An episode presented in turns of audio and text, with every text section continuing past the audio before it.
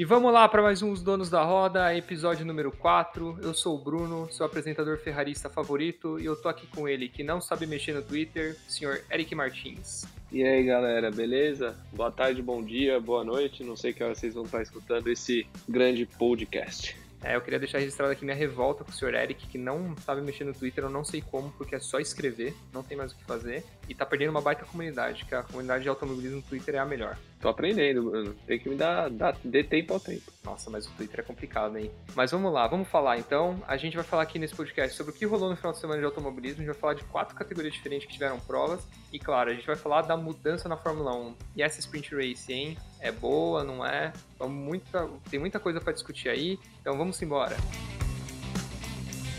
Vamos falar então dos resultados do final de semana. A gente teve Fórmula E, Stock, Indy e NASCAR. E aí, Eric, como foi a Fórmula E no final de semana? Cara, a Fórmula E mais uma vez confusa, né, Brunão? A primeira corrida com chuva lá em Valência. O Antônio Félix da Costa liderou a corrida inteira. Aí chegou na última volta, mais da metade do grid ficou sem bateria. Isso por conta do safety car que teve na, na prova. Aí o vencedor foi o Nick DeVries, da Mercedes, o Nico Miller da Dragon, companheiro do Sete Câmara em segundo, e o Stefan Van Dorn da Mercedes em terceiro, o Lucas de Graça ficou em sétimo. Só uma coisa para falar da Fórmula E nesse sentido, Brunão. Eu acho que a Fórmula E, ela às vezes parece meio artificial, meio Mario Kart, e eu acho que uma categoria que quer se estabelecer como campeonato mundial e tudo, tem um grid, na minha opinião, qualificado, tem bons nomes desde o início do campeonato. Só que essas coisas não podem acontecer, cara. Não, não, não dá para chegar no final do, da, da última volta metade do, dos carros não completarem por falta de bateria. Então acho que é uma coisa que a Fórmula E tem que abrir o olho. E foi um festival de safety car, né? Nossa, porque foi assim, foi a primeira prova da Fórmula E, eu não acompanho muito, não faz muito tempo que eu acompanho a Fórmula E, mas foi num circuito assim normal, vamos dizer assim, não foi de rua, né? E na chuva ainda, então, meu, o pessoal teve muita dificuldade, né?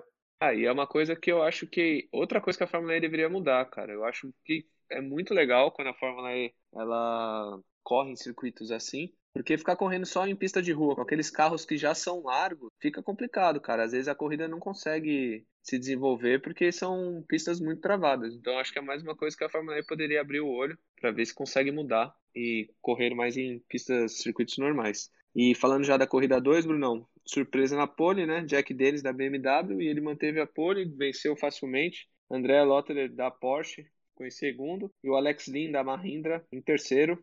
O de Graça também em décimo, conseguiu pontuar. E o Sete Câmara em vigésimo primeiro. Sete Câmara que está sofrendo, né? Nessa adaptação aí para a Fórmula E. O companheiro dele até conseguiu pro pódio nessa, na corrida 1. E ele chegou a ficar no top 10 no começo da corrida 2, cara. Mas o Serginho está sofrendo um pouco lá na Fórmula E. Torcer para ele melhorar. E o Lucas a gente sabe, né? Ele, ele é um dos principais pilotos da Fórmula E, mas esse ano também ainda não conseguiu encaixar bons resultados. A Audi que vai sair do campeonato no final do ano. Então eu acredito que o Lucas ele precisa começar a pensar se ele quer continuar na Fórmula E, porque vaga ele vai ter, cara. Mas ele precisa ver se essa motivação dele vai continuar. Falando agora da Indy, a gente teve o Grande Prêmio de St. Pete, né? Bom, basicamente foi uma corrida dominante do Colton Herta, né? Ele dominou de ponta a ponta, basicamente, né?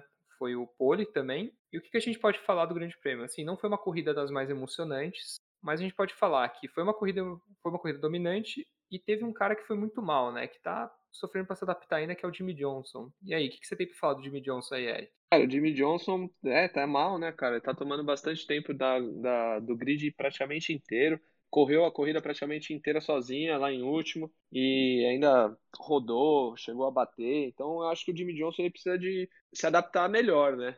a Indy, porque senão vai começar as piadinhas que piloto de NASCAR só vira para a esquerda, o que não é verdade, né, cara? Mas Jimmy, ainda mais um ex-campeão da NASCAR. E tá numa equipe boa, que é a Ganassi, né, uma das principais, que faz parte do trio de ferro, então acredito que o Jimmy Johnson precisa urgentemente melhorar esse desempenho dele. E o que a gente pode destacar da Indy é o equilíbrio, né? Só um piloto ficou no top 5 nas duas corridas, e para vocês terem uma ideia, o vencedor do GP de Alabama, que foi o Palu, só ficou em 17 no GP de St. Pete, né? Muito equilíbrio nesse início de campeonato, surpreendente, né? O trio de ferro, né, sempre domina a Fórmula Indy, não adianta. Chip Ganassi, a Penske e Andretti, né, o Brunão? O Palu estreando na, na Ganassi esse ano, cara, com o carro 10. O carro 10 é da Chip Ganassi, é mais ou menos o carro 2 da Red Bull na Fórmula 1. Ele é muito sapo enterrado lá, desde que o Dario Franchitti aposentou. Tony Canan já passou por lá, não conseguiu bons resultados. O Félix, o, o Félix Rosenquist também já passou por lá, também não conseguiu bom resultado. É meio que a Ganassi só trabalha pro Dixon, né? Então fica, fica difícil. É, cara, eu acho que a Indy a principal coisa da Indy é isso, é a versatilidade de vencedores, né? Quantos caras diferentes vão vencer esse ano? O Scott Dixon, ele, é, ele sempre chega no final muito também pela, além das vitórias que ele sempre consegue, né? Senão não seria cinco vezes campeão, mas muito pelo seu, pela consistência, cara. Então acho que consistência é a chave. Ele é o único piloto, né, que conseguiu dois top 5, então de olho já no neozelandês. E vamos ver, cara. Contra o Reta ontem com essa vitória, Brunão, chegou a quatro vitórias, ele igualou o pai dele, cara, o Brian Reta, muito menos temporada. O Conto que eu acho um dos melhores pilotos dessa nova, safra da Indy e o Joseph Newgarden no cangote dele ali no final da corrida. Joseph Newgarden que tinha vencido as últimas duas provas em St. Pete e vem na Penske, né? Simon Pagenaud em terceiro. E vale lembrar também que o Simon Pagenaud, Brunão, é o único piloto da Penske que está sem contrato, porque o Will Power renovou até 2023, então agora só falta o Simon Pagenaud o, conseguir um contrato aí, porque o, todos os companheiros dele já já estão com contrato. E destacar também o Roman Grosjean, né? Mais uma corrida do ex-Fórmula 1, 13 terceiro lugar.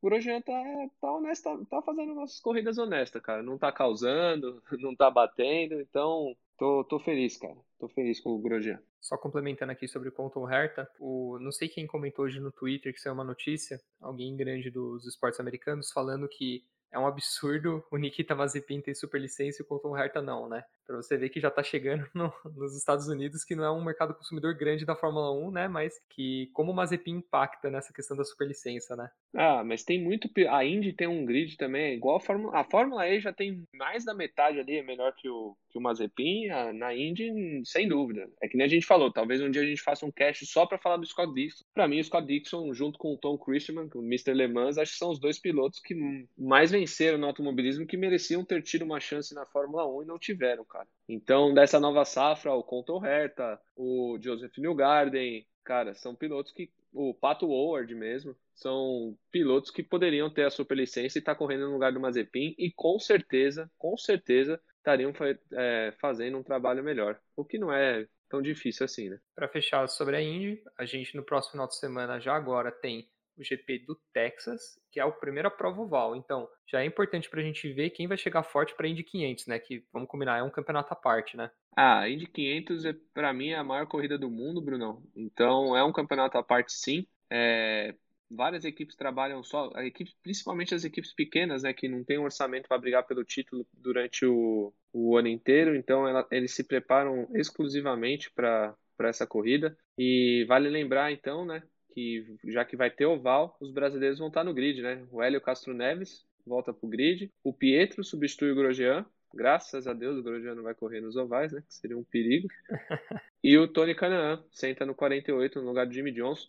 E aí é uma coisa que pode ficar mais feia ainda pro Jimmy Johnson, porque o Tony vai sentar no carro dele, provavelmente vai fazer um trabalho, provavelmente não, eu cravo que vai fazer um trabalho bem melhor, e aí a pressão em cima do Jimmy Johnson vai aumentar, cara. Vamos para a NASCAR agora. A NASCAR correu em Talladega nesse final de semana, né? Uma super speedway. E, assim, falando de Big One, a gente teve aquele acidente impressionante com o Logano, né? O carro literalmente saiu voando, né? Pô, Brunão, é que nem a gente falou, né, na prévia, né, na sexta-feira, no último cast. Cara, é Super Speedway, Daytona e Talladega, né? É sinal de Big One, cara. Então, graças a Deus, os carros da NASCAR hoje em dia são muito seguros, muito seguros mesmo. É, Pensar que não tem morte na categoria desde 2001.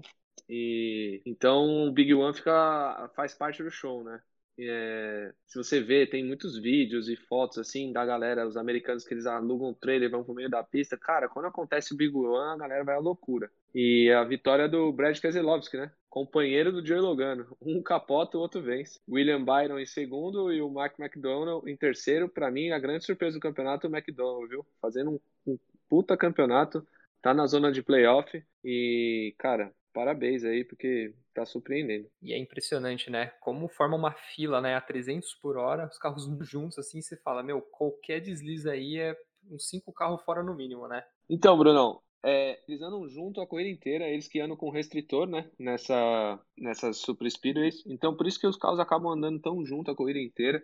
É muito vácuo, cara. Você pode ver que eles puxam. Se você sai um pouco da fila para tentar formar uma segunda, terceira ou quarta fila até, você provavelmente você vai perder tempo. Então, é, eu gosto. Para mim, as melhores, as coisas mais legais da NASCAR são os Super Speedways e tem o Big One, né? Que toda, acho que eu não lembro a última corrida num Super Speedway que não teve Big One, cara. E claro, não podemos falar do final de semana sem falar da Stock, né? Abertura da temporada, etapa de Goiânia, e a gente teve uma dobradinha da RC. Daniel Serra em primeiro na primeira corrida e Ricardo Maurício em primeiro na segunda corrida. Mas o que ficou marcado a corrida foi muita punição depois de terminar o final de semana, né? A gente teve diversas punições assim, das mais variadas, de 5 segundos, de 20 segundos, até desclassificação teve. E o que marcou foi a demora, né, Eric? Pô, muito tempo para sair uma punição. Cara, o resultado oficial da corrida 1, Bruno, saiu quase meia-noite já. Então, para você ver como os comissários demoraram. É... Eu acho que a Stock Car, igual a Fórmula E, cara, às vezes aplica muita punição e essas punições demoram, cara. Então, às vezes você tá lá assistindo a corrida, você vê o pódio e o pódio, quando você vai ver no outro dia, já não é mais o mesmo. Então, acho que é uma coisa que a CBA precisa melhorar urgentemente na Stock. A Stock que é um campeonato que a gente já falou, de altíssimo nível, a nível mundial, assim, de pilotos. Só que essas punições precisam ser mais rápidas, né? Outra coisa que muita gente fala, e é verdade, cara, se essas punições tivessem sido aplicadas entre a corrida 1 e a corrida 2, muito provavelmente os resultados da corrida 2 seriam totalmente diferentes, cara. Porque o Ricardinho Maurício mesmo, cara, que largou em segundo na corrida 2, ele não largaria em segundo. Então, muito provavelmente, ele não conseguiria vencer a corrida 2. Ele ficou, com as punições, o Ricardinho terminou a corrida em 16. Então, ele largaria em décimo, o que deixaria a vida dele muito mais complicada. Então, acho que é uma coisa que a CBA precisa rever para ontem essa, essas punições, assim, aplicar as punições o mais rápido possível. E falando agora um pouco dos estreantes, né, assim, falando do Massa e do Canaã, né, o Massa estava indo bem na primeira corrida, né, uma corrida, assim, ele estava no final do grid, mas estava fazendo boas ultrapassagens, mas abandonou por problema no câmbio, e na segunda corrida ele foi desclassificado por um toque no frigoto, né, ele rodou você achou severa a punição ou foi na medida certa aquela punição dele? Cara, por ser uma corrida de estoque que eles batem bastante, eu achei um pouco severa, mas é, o fato é que o Massa e o Tony, como a gente falou aqui no cast, inclusive quem escutou o nosso cast, né, deve estar feliz, tá? Porque a gente acertou bastante coisa aí da, da Stock, que não é tão fácil acertar, é, mas eles vão sofrer. Acho que o Tony até vai sofrer mais que o Massa, porque o Massa já teve uma ou outra participação, assim, na, na, na, na, na Stock, o Tony não, então acredito que os dois vão sofrer muito, Brunão. O Tony, inclusive, não conseguiu né, terminar nenhuma das duas corridas, inclusive a primeira, cara, uma bela cacetada dele, ficou sem freio. E aí também mostra como é seguro, né? Um carro da Stock mostra que eles são bem seguros, cara. Foi uma baita pancada e ele até tentou dar ré depois, né? Tentou dar ré, mas estava atolado na brita, não rolou. Tava embaixo do, dos pneus, tava atolado na brita, então foi não deu. Ele até deu uma entrevista depois, ele falou, cara, fiquei muito feliz de não queria que fosse assim, mas saber que esses carros são tão seguros, cara. Porque foi uma panca forte. Ficar sem freio no automobilismo acho que é a pior coisa para um piloto. Outra coisa que vale comentar é a nova equipe do Nelsinho, né? Ele mesmo teve vários problemas, não participou do quali e abandonou na corrida 2, né? A equipe nova é sempre uma dor de cabeça. É, é aquilo que a gente fala, né? Não, não podemos duvidar do, do Piquet nunca, né? O Serginho Gimenez também não completou a primeira corrida. É, cara, tem que dar tempo, não adianta. Equipe nova, é tudo novo para eles, mas eu boto fé. Se tem uma equipe que, que eu boto fé, é que nem eu falo, a Piquet. A Piquet. Vale lembrar, Bruno, que o Piquet, o Nelsinho, foi campeão da Fórmula 3 inglesa e vice-campeão da GP2 atual Fórmula 2, perdeu o título pro Hamilton, inclusive, pela equipe Piquet, cara, Piquet Sports. Então, não dá para duvidar, tem que dar um pouco de tempo para eles, que eu sei que eles vão se recuperar. E falando da outra equipe estreante, né, a equipe Pole do Attila Abreu, o Attila Abreu que eles sim me surpreenderam como eles tiveram uma, uma um belo final de semana, né? O Attila conseguiu um P 8 na primeira corrida, depois das punições, e um P4 na segunda corrida. Então, acho que vale aí a menção positiva para a equipe pole que, que me surpreendeu. Cara. Falando agora dos resultados das duas corridas, na primeira um a gente teve Daniel Serra em primeiro, que inclusive, ó, palpite do Eric na mosca, Daniel Serra em primeiro lugar, né? Pegou a posição do Kaká logo na primeira volta. Ele teve um momento ali que ele ficou atrás do Ricardo Maurício, mas depois que o Ricardinho errou, pegou e não largou mais, né? O Kaká ficou em segundo e o César Ramos ficou em terceiro, mas o César Ramos não ficou em terceiro na pista, ele,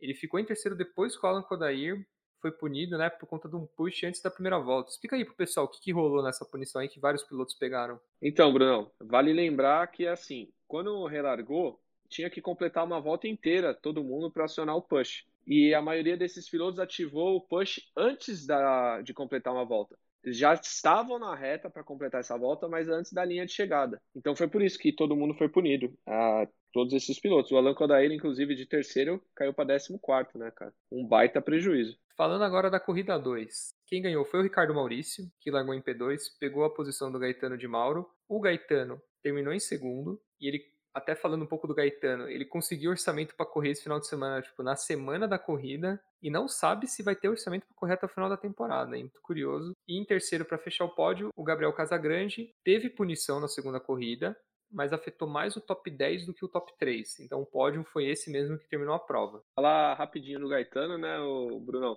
Pô, o Gaetano é um puta piloto, cara. E é triste ele não ter orçamento para completar o ano. Você vê que ele colocou todo mundo da KTF no bolso. Então, eu torço muito pro Gaetano conseguir terminar essa, essa conseguir patrocínio para correr esse ano. O Gaetano é um menino jovem e, cara, tudo para se dar bem na estoque se ele conseguir se fixar lá, cara. E o Gabriel Casagrande é outro novo, né? Que tá ali, terminou em terceiro. Cara, vou te falar, a gente esqueceu de falar do Casagrande quando a gente fala o correr por fora, né? Você pensar que a gente colocou o César Ramos, companheiro do Thiago Camilo, que o César Ramos ficou em terceiro na corrida 1, o Thiago Camilo em quinto. Os dois fizeram ótima recuperação, principalmente o Thiago Camilo. E nessa segunda corrida, destacar também o, o Casagrande, que se recuperou bem, ele não tinha ido tão bem no quali, na corrida 2 conseguiu somar bons pontos. Eu acho que o ponto negativo do, do final de semana também vai para o Rubinho, né? Que ele se enroscou ali na primeira corrida e aí não conseguiu evoluir, foi até desclassificado da primeira prova. E aí na segunda, na segunda prova conseguiu ali um 18º saindo de final do grid.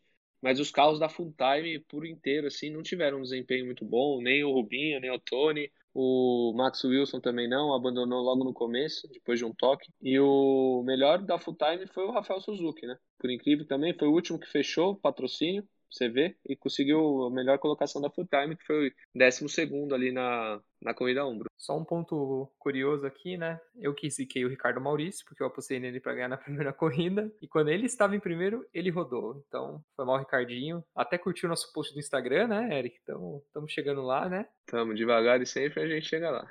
Isso aí. Falando agora de como ficou a classificação depois da primeira etapa. O líder é Daniel Serra, da RC, com 44 pontos, seguido por Gaetano de Mauro, com 34, César Ramos, com 32, Bruno Batista com 31 e Denis Navarro. A próxima etapa da Stock Car é no dia 16 de maio em Interlagos.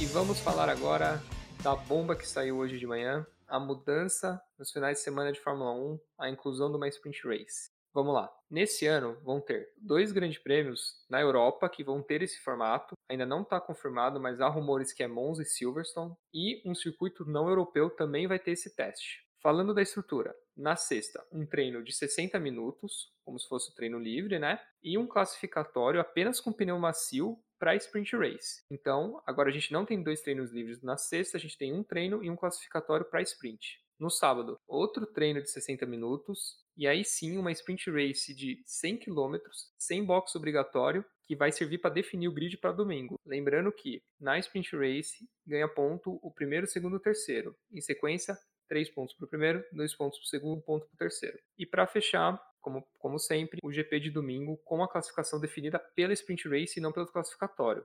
Basicamente, a diferença é: o classificatório serve para sprint race e a sprint race serve como classificatório para corrida. Diz aí, Eric, o que, que você achou dessa mudança? Cara, Brunão, eu vou meio que na contramão aí do que muita gente falou. Eu não gosto muito. Eu acho que eu acho que o sistema de quali da Fórmula 1 estava muito bom com Q1, Q2, Q3. Acho que eles acertaram muito de ter trocado principalmente o TL1 e o TL2, que era uma hora e meia, e às vezes a pista ficava meio vazia, sem muito o que fazer, colocar só uma hora de treino. Então acho que como estavam esse ano com três treinos livres de uma hora, o quali com Q1, Q2 Q3, estava ótimo a corrida normal. Eu acho que essa sprint race ela ela caberia muito mais para categorias que já existem, tipo a Fórmula 2, a Fórmula 3. Eu não acho que na Fórmula 1, não sei, eu posso, espero estar enganado, né? Mas eu acho que não vai ficar muito legal. Até porque, cara, é, eu não sei até que ponto o piloto vai arriscar tanto na sprint, sabendo que no outro dia ele tem a corrida grande.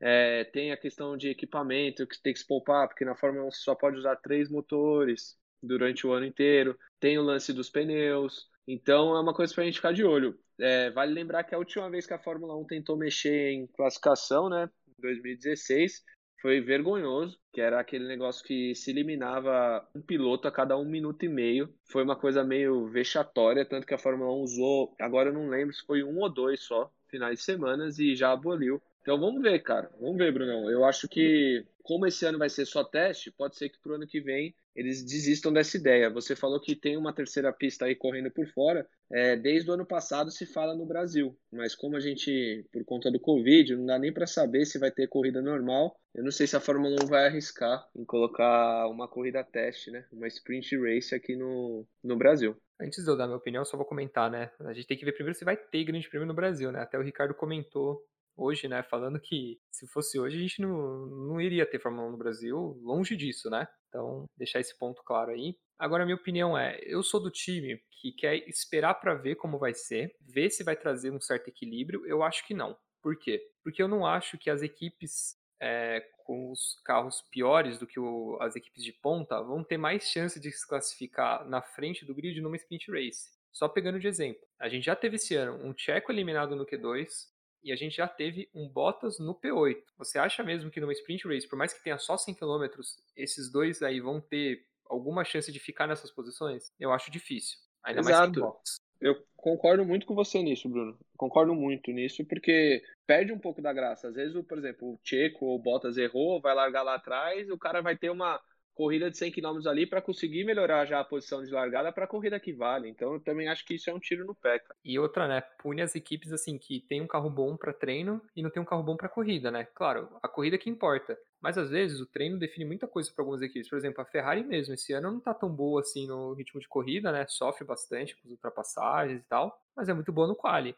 Agora imagina, a Ferrari se classifica bem no quali da sprint, chega na sprint, perde todas as posições do quali e fica por isso mesmo, né? Sim, vamos aguardar para ver, Brunão. Eu, assim, a princípio, com essas novidades, eu, eu não acho que vai ser uma coisa tão legal assim para a Fórmula 1, que nem eu te falei. Acho sim que a sprint faz parte de categorias de base, a maioria já tem, sempre foi assim, mas acho que coisa é time que tá ganhando não se mexe e a Fórmula 1 para mim tinha um sistema de quali com Q1, Q2, Q3 que já estava dando certo há muito tempo. Então, acho que vamos ver, vamos aguardar, mas acho que isso aí a Fórmula 1 foi errado. E se for para tirar algum ponto positivo dessa mudança, acho que é ter duas corridas, né, para assistir na prática, né? Serão duas corridas, né, um treino livre a menos, o classificatório de sempre, né? Mas a gente tem que ver pensar também no equilíbrio do campeonato, né? Ainda mais porque a sprint dá ponto, né? Exato.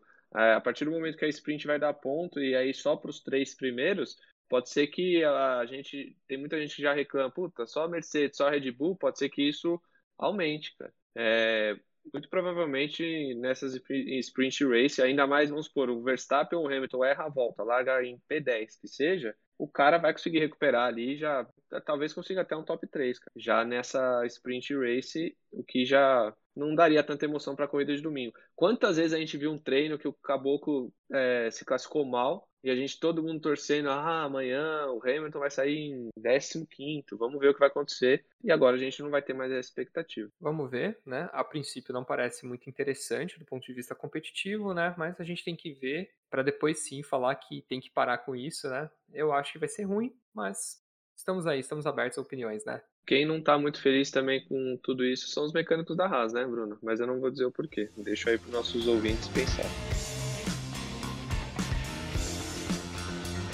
Agora chegou a hora de falar dos palpites, né? O último programa teve palpites para o final de semana e vamos ver quem ganhou, né? Na conta a gente tava 2 a 2 Vamos ver agora que só teve que a gente teve palpites ímpar. Então, alguém vai assumir a liderança hoje. Vamos lá. Corrida 1 da Stock. Eric apostou no Daniel Serra e eu apostei no Ricardo Maurício. Óbvio que eu usei que o Ricardo Maurício e o Daniel Serra ganhou. Então, um ponto pro Eric. Corrida 2. Eu apostei no Attila Abreu e o Eric apostou no Rubinho. O Attila terminou a corrida 2 em quarto e o senhor Rubens Barrichello terminou a corrida 2 em 18 Ponto para o apresentador. Na Indy, Eric apostou em Joseph Newgarden, eu apostei na segurança do Scott Dixon e o risco compensou pro Eric, porque o Newgarden ficou em segundo e o Scott Dixon ficou em. Então, 2x1 Eric. Na NASCAR, Eric apostou em Chase Elliott. Eu apostei no Kyle Busch, por conta do carro do MM. Ele não correu com o carro do MM, mas ficou na frente. Ficou em 18 e o Chase Elliott ficou em 24 Acho que os ouvintes já podem perceber que a gente de NASCAR é bom de palpite, né? Pô, nenhum piloto no top 10. Ah, mas a NASCAR, ainda mais Super Speedway, é difícil acertar, viu, Bruno? E agora, claro, o melhor palpite, o da NHL,